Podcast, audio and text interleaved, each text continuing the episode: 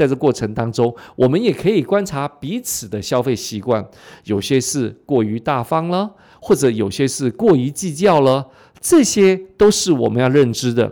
这样的行为是否我们可以接受？是否我们可以沟通？是否我们可以协调？因为这些都是影响到将来的金钱关系的开始呢。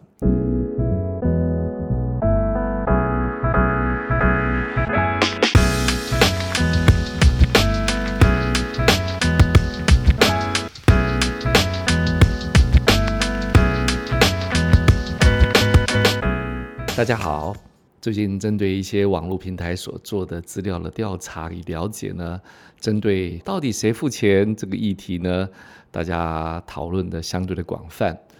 当然，一个男孩子在追一个女孩子的时候，为了要去赢得女孩子的芳心，这时候英雄之心就油然而起，所有事情都是我来，我来。当然，是不是真的内心深处我来，还是别有目的的我来？这个当然会因人而异喽。当然，我们要讨论这个议题之前，也就是男女朋友之间的金钱关系是什么？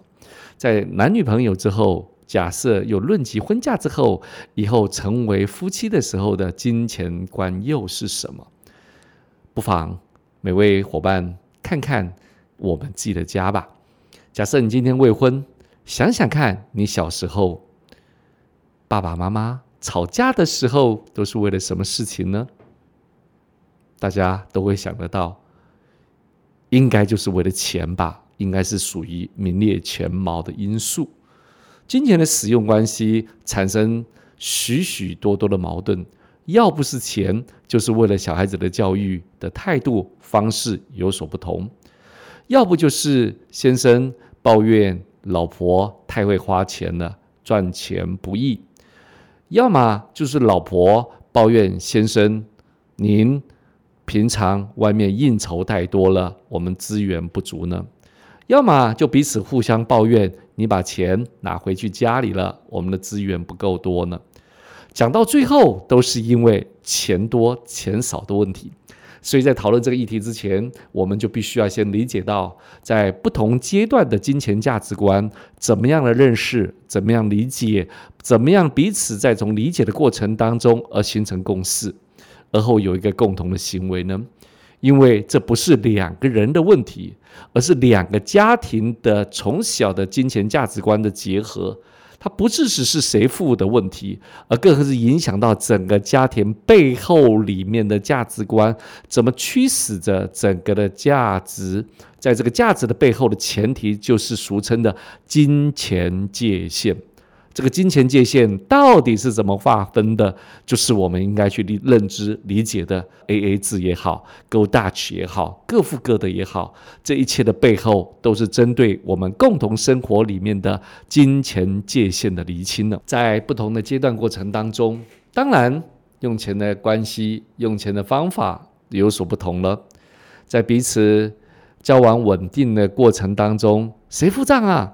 我相信大部分。在现行的情况之下，一定都会是男孩子付账，因为这时候男孩子期待在这过程当中展现您的大方，或者是欲取美人心的背后里面的促使吧。但是这样的事情付久了，会不会彼此变成一种疙瘩呢？或者是在进阶的时候，论及婚嫁的时候，又会改变呢？譬如说，在。彼此认真交往的过程当中，男孩子送了一束花给女孩子，女孩子一定会感觉到哇，相对的浪漫。婚后呢，男孩子做了这件事情，女孩子可能会说：“那么浪费干嘛？”同样一件事情，每个时段对于金钱的看法有所不同，那是因为心境不一样。正因如此，我们就开始要从。婚前的时候，交往的过程当中，到底谁付账会比较好呢？刚刚我们提到，大部分男孩子一定会抢着付账，是否一定要如此呢？还是各付各的呢？其实彼此互相的尊重，彼此在这过程当中稍微理解一下彼此对金钱的看法，因为金钱的界限来自于对金钱掌握以及金钱可被运用的范畴。因为这些的运用范畴，那基于我们的资源有限，所以这个时候开始就会比较心、计较心就会油然而起了。因此，在交往的过程当中，过去应该谁付呢？大家开心就好了，但是彼此互相的尊重就可以了。进到了。论及婚嫁的时候，那就彼此必须要开诚布公了。因为今天娶一个女孩子当老婆，嫁一位男生当老公，绝对不是你们两个人的问题，而是这两个人背后的金钱价值观。因为这个背后的金钱价值观，牵扯了成长的过程里面，家庭让这个小孩子成为什么样的价值观的总和呢？因此，我们在论及婚嫁的时候，就必须要开诚布公的认识这件事情。当然，我们很清楚，要认识金钱价值观，谈何容易？这时候当然就需要有个客观的第三者，或者专业的财务顾问来能够厘清彼此之间的价值观的不同、金钱使用界限的不同，以及金钱依赖的问题，以及金钱性格的问题，以及对金钱未来使用蓝图的问题，而能够相对的去厘清，才有可能建制一个将来可被预期的好的家庭生活。当然，若是迟迟的不敢公开，迟迟的不敢说，那该怎么办呢？这时候，我们就应该先想一件事情：不透露，说一半或更保守，我们就知道，在这个过程当中，我们就应该更加的警惕。虽然我们彼此的相爱，但相爱的背后，还是油盐酱醋茶，还是我们的基础呢？若是在这个过程当中，彼此。不能够互吐心曲，彼此的了解金钱的价值观的界限与范畴的时候，这件事情将会造成我们将来相处上的困难的。当然，在这过程当中，我们也可以观察彼此的消费习惯，有些是过于大方了，或者有些是过于计较了，这些都是我们要认知的。这样的行为是否我们可以接受？是否我们可以沟通？是否我们可以协调？因为这些都是影响到将来的金钱关系的开始了。当然，也有可能，当我们讨论到家庭观的时候，小孩子的教养观的时候，是否契合呢？这也都会影响到我们彼此将来的生活方式。很多人会说，相爱容易。相处难，什么叫做相爱容易相处难呢？相爱的话是你爱我，我爱你，彼此的价值观在这个时候有更多的火花。但是一到了相处的时候，油盐酱醋茶，生活的食衣住行、家庭娱乐等等，都会因为相处的因素而产生了观念上的不同，而产生了矛盾。这些的矛盾。正因为如刚我们所说的，相处难的原因不是因为相处难，而是因为面临的共同的问题的时候的看法是如何。在这些看法的背后，都是基于个人的价值观而导引出来的。在婚前，我们要注意理解彼此之间的金钱价值观。除了你爱我，我爱你，个性一不一致之外，更要了解到彼此之间的金钱使用的关系、金钱使用的态度跟对金钱的看法，才能够确保我们将来的婚姻能够更加的和谐呢。我们要理解得到，许多人婚后之后才会发现，哈，你怎么花钱的态度是如此呢？哈，你还有后面一个大洞，那个大洞包括对方的家庭的背后呢？这些都会再再的影响到我们彼此之间的生活方式。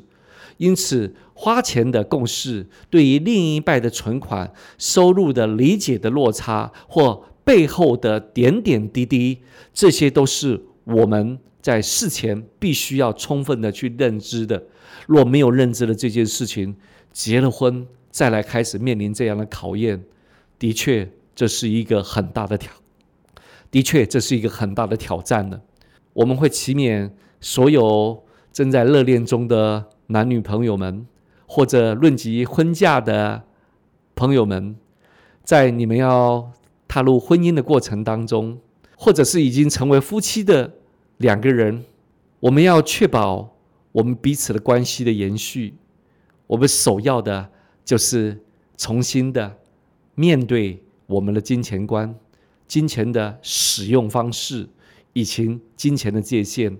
我们不只是要看待自己的金钱价值观，彼此之间的价值观也要能够彼此的能够协谈而能够沟通。这个问题是我们不能回避的，也是我们要更要面对的。因此，我们要认识之前、之中、之后。共同的议题就是金钱价值观的厘清。在我们理解到我们在彼此之间使用钱的时候，我们每个人都会想到：啊，我能够帮你付，你要帮我付。但是没有任何负担的时候，小钱的时候，的确还没有影响够大。但牵扯到了金额的大的时候，甚至影响到彼此共同生活的时候，是否还是能够维持各付各的呢？是否还是能够勾大曲呢？是否还是 A A 制呢？我想这些都不至于，我想这些都不是我们现阶段能够考虑的问题，因为我们思考一个问题：小孩子生了，到底谁养呢？小孩子生了，教育费谁付呢？买了房子，房贷谁付呢？我想这些都会在在的影响到我们的。金钱价值，这些的金钱价值又可能会引申到每个个体背后的家庭的因素。每个有爸爸妈妈，每个有兄弟姐妹，每个有朋友，这些使用钱的金钱界限，就不是单纯的由 A A 制也好，或各管各的也好，而是还有更多的问题要去讨论。当我们的存款不足的时候，我们怎么 A A 制呢？当我们的家庭费用发生的时候，怎么去使用 AA 制呢？相爱的时候容易，因为没有去面临到真实的相处。真实就是油盐酱醋茶，真实的生活就是结婚生子、买房、教育、退休这些的背后，金钱变成我们的地雷。难道是只有个性不合吗？其实更重要的是，因为对金钱关系的认知的不同，而成为金钱。作为吵架的开始，因为这样的地雷碰到之后，而让我们彼此之间的关系渐行渐远。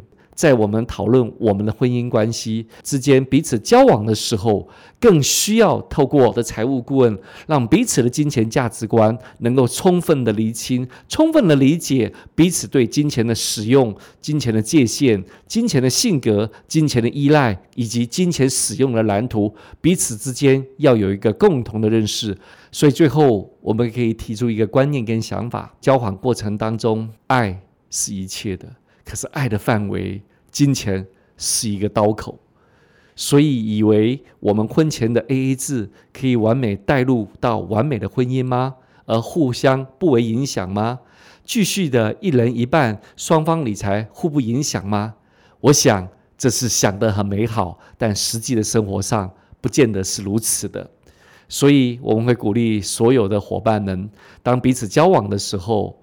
或者是在婚姻关系的过程当中，充分的认识彼此之间的理财价值观、金钱价值观，才是维持彼此关系最重要的基石呢。